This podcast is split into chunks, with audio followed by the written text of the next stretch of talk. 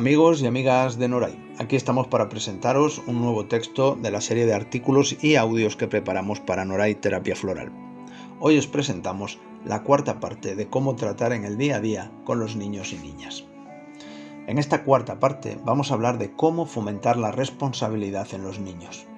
Una de las tareas más importantes en la educación y en la formación de nuestros hijos e hijas es enseñarles a ser responsables. Debemos inculcar el valor de la responsabilidad desde que los niños son pequeños, creando un ambiente en casa que ofrezca los recursos y la información necesaria para conseguirlo. Para que comprendan y pongan en práctica el sentido de la responsabilidad, se requiere orientación, paciencia, constancia, confianza y otros factores por parte de los padres. Debemos permitir que nuestros hijos e hijas participen en la toma de decisiones, darles la oportunidad de asumir el resultado de sus acciones, comprender los fracasos y limitaciones y, elogiar sus logros, con frases como lo has hecho muy bien, estoy muy contento, estoy muy satisfecho. El pequeño y la pequeña deben saber que cuentan con el afecto y el apoyo incondicional de su padre y de su madre, y debemos enseñarles con el ejemplo, es más fácil que el niño sea responsable si vea que sus padres también lo son. Medidas que los padres y madres podemos llevar a cabo para fomentar este valor de la responsabilidad. Establecer normas generales que sirvan como puntos de referencia y que el niño o la niña asumirá conforme vaya creciendo. Asignar primero tareas muy simples para ir pidiéndole poco a poco otras más complejas. Ser muy claros para que entiendan muy bien lo que esperamos de ellos y de ellas explicarles paso a paso lo que deben hacer. Realizaremos con ellos, con ellos las tareas para que aprendan y que después puedan hacerlas solos. Establecer un sistema de recompensas, que no de soborno, al principio del eh, aprendizaje, que se irá retirando a medida que tengan asimilada la tarea. Las recompensas van cambiando de acciones, pero siempre tiene que haber presente alguna enseñarles a valerse por sí mismos y por sí mismas, que vayan siendo más autónomos y sean capaces de realizar con independencia progresiva las diferentes tareas del hogar y de su propia obligación. Aunque son pequeños, también hay tareas que pueden hacer, como recoger juguetes, ayudar a poner y quitar la mesa, recoger la ropa cuando se la quiten, llevar la ropa sucia al lugar asignado para ello, etc. Siempre adecuando estas eh, reglas y estas tareas a la capacidad y la edad del niño. Igualmente, debemos enseñarles a ser responsables, cumpliendo los reglamentos y horarios de las rutinas cotidianas, de los juegos, de las actividades escolares y extraescolares. Los padres y las madres deben ser firmes, coherentes y pacientes, estableciendo horarios, reglas, normas, costumbres y rutinas lo más regulares posible, aun cuando la flexibilidad también debe estar presente y es importante. Educar a nuestros hijos e hijas en la responsabilidad conseguirá los siguientes eh, valores o los siguientes aspectos. Hacerles más independientes y maduros, fortalecer su autoestima y la confianza en ellos mismos, favorecer el trabajo en grupo en beneficio de la familia, desarrollar la toma de decisiones, aprender de los errores, desarrollar la capacidad de organización y el manejo de los recursos que tienen a su alrededor, contribuir a la adquisición de hábitos de constancia, esfuerzo, iniciativa y trabajo, favorecer el rendimiento escolar, fomentar la autonomía personal, hacer de ellos y de ellas futuros adolescentes y adultos responsables, ordenados, íntegros, que valoren aún más a quienes realizan las tareas más pesadas, en este caso sus padres. Con estos mimbres se pueden construir buenos cestos, pero hay que tener en cuenta que la educación emocional no es infalible cada niño y cada niña es un mundo diferente, con sus propios procesos internos que ni ellos mismos son capaces de reconocer y expresar. Los padres deberían dedicar tiempo y energía a observar y comprender a sus hijos e hijas, a conocerlos, a entender lo que les pasa y aún así, la complejidad de educar sigue siendo un aspecto siempre presente. Con estos cuatro textos os ofrezco una serie de reglas, de trucos, o de estrategias para poder educar en el día a día a los niños de una forma sana y en libertad, para que sean autónomos y responsables, para que tengan una autoestima alta y una gran asertividad. Aplicadlo con paciencia. Lo que se siembra en un año se recoge al siguiente en la educación emocional de los niños y sed un ejemplo de coherencia y de valores para vuestros hijos, porque de los 0 a los 7 años aprenden de lo que ven, no de lo que oyen. Así que ya sabéis, aplicad todos estos conocimientos y los convertiréis en sabiduría. Nos encontramos en un próximo audio y gracias por vuestro tiempo y vuestra atención. Hasta pronto.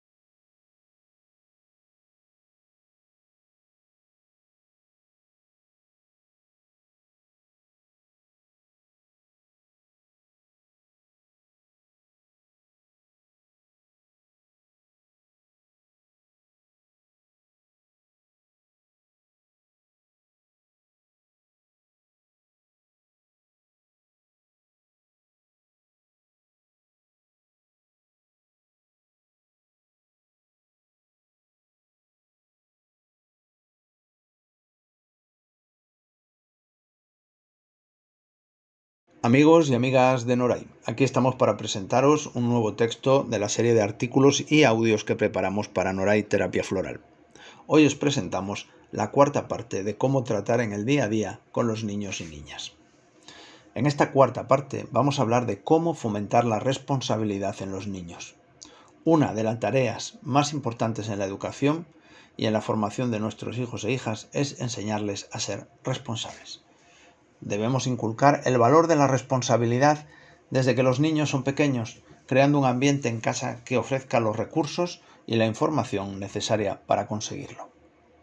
Para que comprendan y pongan en práctica el sentido de la responsabilidad, se requiere orientación, paciencia, constancia, confianza y otros factores por parte de los padres.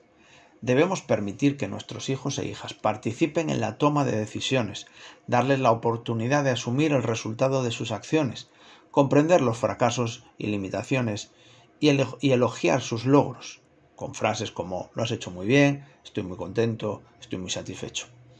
El pequeño y la pequeña deben saber que cuentan con el afecto y el apoyo incondicional de su padre y de su madre, y debemos enseñarles con el ejemplo, es más fácil que el niño sea responsable si vea que sus padres también lo son. Medidas que los padres y madres podemos llevar a cabo para fomentar este valor de la responsabilidad. Establecer normas generales que sirvan como puntos de referencia y que el niño o la niña asumirá conforme vaya creciendo.